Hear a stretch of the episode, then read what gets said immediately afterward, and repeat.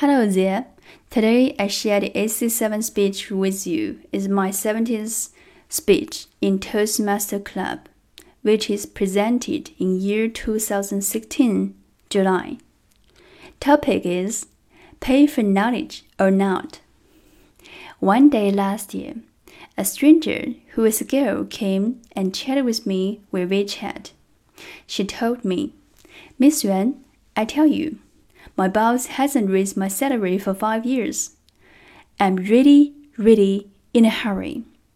How can I be like you? How can I be a trainer? What should I do to become a trainer like you? I replied, Dear, I really want to help you, but your question is not that simple that I can tell you within one minute. It should be a consulting.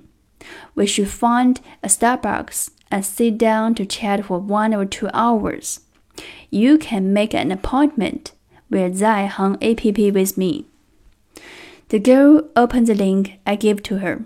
She was surprised. What? I should pay 500 RMB to meet and chat with you? Why you charge me? Why don't you help young people? I answered, Yes, I'd like to help you, but my time is limited. You are still hesitating. You can think about it and come to me later. The story is a common one, but I told the truth. No pain, no gain. If the girl doesn't think the help I gave to her is valuable, how can she believe after she become a trainer what she gave to people is valuable too? If you don't respect my time value, I don't have to answer your question. When you are interested in something, you want to deal with some problems, you can use two way. One is to use money to buy lessons or invite an expert to chat with one by one. The other one is time. You can learn by yourself. But will you prefer money or time? This is a question itself. My point is, life is short. If I am still in my 20s, I can do everything to prove my thought and see if it is right or wrong. But I don't have that much time anymore. Next year, January, I will be 35 years old. For me, I cherish every day and I'd rather use money to buy time.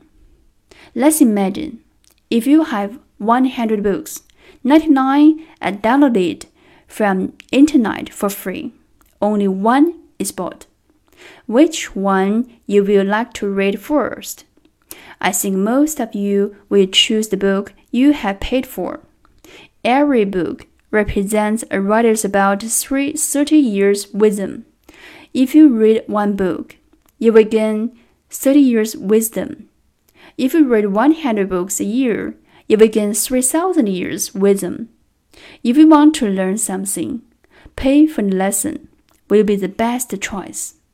Every lesson represents a teacher's at least five years wisdom. So never hesitate to pay for all those wisdom. Knowledge is like mountain. Some people who have paid a lot of time, effort, or money to achieve the top. And you are still at the mountain foot. The best choice is pay for it. And always the fastest way to get to the point. So next time when you want to solve some problem or learn something you really like, ask yourself, you want to pay money or time for it? Trust me, money is always your better choice. Thank you for listening.